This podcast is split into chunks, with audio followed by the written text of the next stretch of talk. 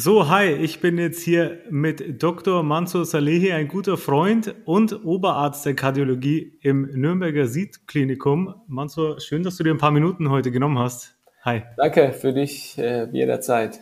Mansur, ich, äh, der Grund, warum ich jetzt hier dich eingeladen habe, ist folgender. Und zwar ist vor kurzem etwas passiert, das die ganze Welt so ein bisschen in Schock versetzt hat. Der Fußballer Christian Eriksen ist mitten auf dem Fußballfeld kollabiert. Und äh, da dachte ich mir, es wäre ganz nett, von einem Nürnberger Art, von einem Kardiologen auch mal zu erfahren, was genau ist da eigentlich passiert. Ist ja auf Social Media ein heiß diskutiertes Thema, ähm, um da mal so ein bisschen Klarheit reinzubringen. Vielleicht kannst du ja mal kurz erklären, was war da los?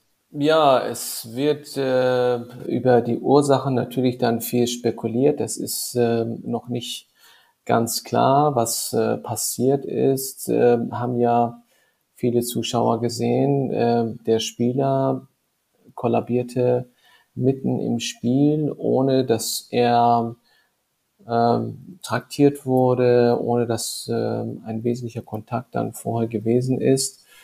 Und ähm, der wurde plötzlich ohnmächtig und fällt zu Boden.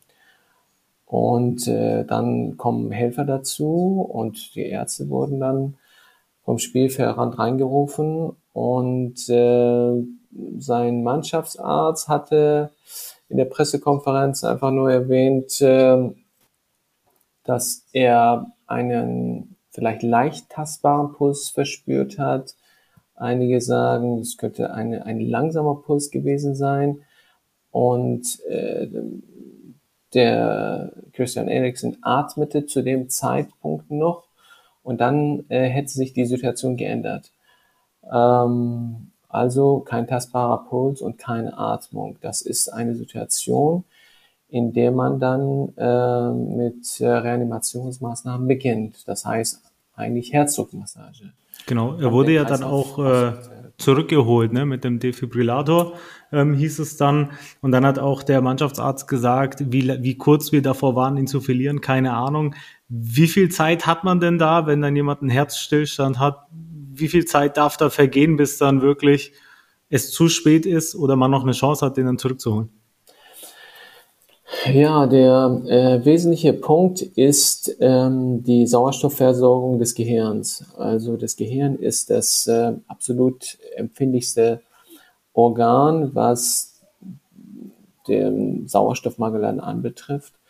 Und ähm, ein Problem ist natürlich in solchen Situationen, dass der, äh, die Muskulatur gearbeitet hat und ähm, es zieht aus dem Blut unheimlich viel Sauerstoff heraus.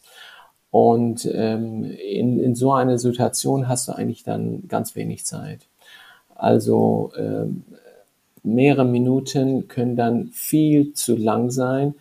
Und äh, wenn du bis dahin den Kreislauf nicht aufrecht äh, bzw. wiederhergestellt hast, dann äh, hast du schnell einen äh, ziemlich intensiven Hirnschaden. Äh, hingegen, du hast ja vielleicht dann halt dann schon mal gelesen oder mitbekommen, dann wenn eine Person äh, sozusagen in, in, Eiswasser einbricht, äh, und nach einer gewisser Zeit aufgefunden wird und reanimiert wird, dann hat er, dann hat er natürlich noch gewisse Chancen, weil einfach der Sauerstoffverbrauch auch des Gehirns dann ähm, gesenkt wird durch äh, die Kälte. Also äh, wie gesagt, in so einer Situation, vor allem bei einem Sportler, der aktiv dabei ist, ähm, hat man eigentlich dann hat dann ganz wenig Zeit und da muss man dann mhm. möglichst schnell wieder den Kreislauf herstellen. Ja. Ich habe es ja eingangs gesagt, ähm, auf Social Media heiß diskutiertes Thema und da natürlich auch immer im Zusammenhang mit Corona dann. Ähm, aber dann kam raus, er ist weder geimpft gewesen, noch hatte, noch hatte er den Covid-Virus. Wie kann man sich das jetzt vorstellen? Wie kommt so ein Profifußballer dazu, einen Herzstillstand zu erleiden? Man sollte ja meinen, jemand wie er ist fit, ist gesund und macht auch viele medizinische Checks. Also wie kann es überhaupt dazu kommen, dass ein Profifußballer mitten auf dem Feld kollabiert?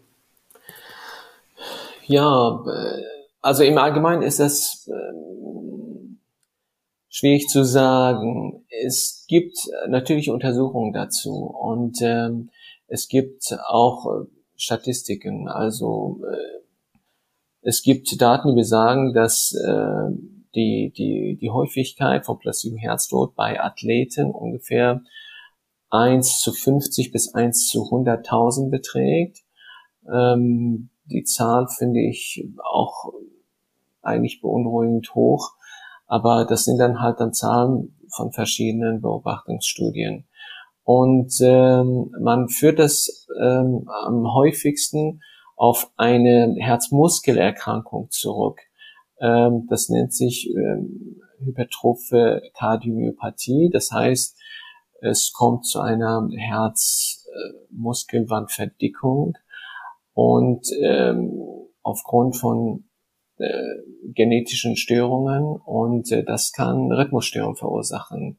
Ein gutes Beispiel aus der Welt des Fußballs ist der Gerald Asamoah. Der hat dann auch eine hypertrophe Kardiomyopathie gehabt und wurde durch und durch untersucht.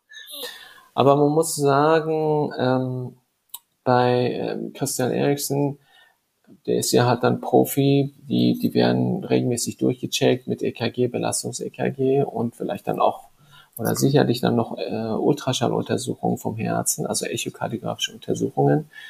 Und bei so einer echokardiografischen Untersuchung wird man so eine hypertrophe Kardiomyopathie erkennen, also man will die Verdickung erkennen. Ähm, ich nehme an, das ist bei ihm auch erfolgt. Ähm, also wird die Auswahl der Ursachen ähm, schon ähm, enger und äh, da gibt's dann Ursachen aus dem Bereich der, ich sage mal, Herzelektrik äh, und äh, aus dem Bereich der Durchblutung des Herzens an sich. Mhm. Vielleicht äh, abschließend letzte Frage. Wenn so jemand dann wieder genesen ist nach, nach so einem Herzstillstand, wenn man ihn dann wieder zurückgeholt hat, kann so jemand dann überhaupt noch Profisport betreiben? Sollte er dann noch Profisport betreiben? Weil, wie gesagt, die medizinischen Checks vorher waren, haben ja auch gezeigt, er wäre gesund gewesen. Und äh, also wie hoch sind da die Chancen oder würdest du ihm als Arzt empfehlen, äh, wieder einzusteigen in, in den Profifußball? Ja, das ist natürlich dann schwierig, ähm, sage ich mal, äh, bei einem äh, normalen Menschen, der plötzlich irgendwo hinfällt und kollabiert und bei dem man ein, ein bösartiger Rhythmus äh, feststellt, wird man ihn dann nach äh, erfolgreicher Reanimation einige Untersuchungen äh, unterziehen und dann wird man dann schauen, ob äh, die Ursache reversibel ist oder nicht. Zum Beispiel ein akuter Herzinfarkt kann äh, sich äh, genauso ereignen wie das, was wir dann auf dem Fußballfeld gesehen haben. Und wenn die Diagnose sich dann bei einer Person dann bestätigt, man ein verschlossenes Gefäß vorfindet, das dann wieder aufmacht, dann wird man sagen, das ist dann im Rahmen des Herzinfarkts dann geschehen. Da würde man dann ähm, erstmal in diese Richtung therapieren und äh, ähm, dem Patienten nicht unbedingt einen Defibrillator, also einen, ein Gerät implantieren, was diese Rhythmusstörung erkennt und Schock abgibt. Ähm, hingegen, wenn man die Ursache dann nicht herausfindet, also die Ursache zumindest auch nicht reversibel ist, dann bräuchte dieser Mensch eigentlich einen Defibrillator ne, als äh, Sekundärprophylaxe, also äh, zur Verhinderung eines erneuten Ereignisses. Allerdings, so einfach wird man sich das dann sicherlich nicht machen. Der bräuchte dann halt weiterreichende, weitreichende Untersuchungen, äh, elektrophysiologische Untersuchungen. Das heißt, man würde dann die Elektrik des Herzens ganz genau dann anschauen, schauen, ob man dann solche Rhythmusstörungen dann nochmal induzieren kann. Gibt es da Problembereiche im Herzen und so weiter. Ne? Also sicherlich dann auch ähm, nachforschen und nachuntersuchen, ob da eine Herzmuskelentzündung vorliegt, was dann vielleicht mit irgendeinem banalen Virus dann auch zu tun haben könnte. Also eine kernspintomografische Untersuchung des Herzens. Aber mhm. da bin ich mal gespannt, was dann so durchsickert äh, ja, Informationen. Keine leichte Entscheidung auch für ihn. Mansur, ich danke dir für die tollen Einblicke, für die Infos äh, und wünsche dir noch alles Gute. Gerne. Schönen Abend dir noch. Bis dann. Ciao. Tschüss.